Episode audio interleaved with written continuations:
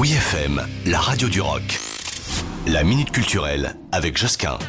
En novembre 2022, la population mondiale a franchi le seuil des 8 milliards d'individus. Eh oui, alors justement, du 29 novembre au 16 avril 2023, à la Cité des sciences et de l'industrie, eh bien, il y a avec l'Institut national d'études démographiques l'exposition 8 milliards d'humains et après, point d'interrogation, qui propose comme ça cette projection démographique ainsi que des éléments de réflexion sur l'avenir de nos sociétés et le partage des ressources planétaires.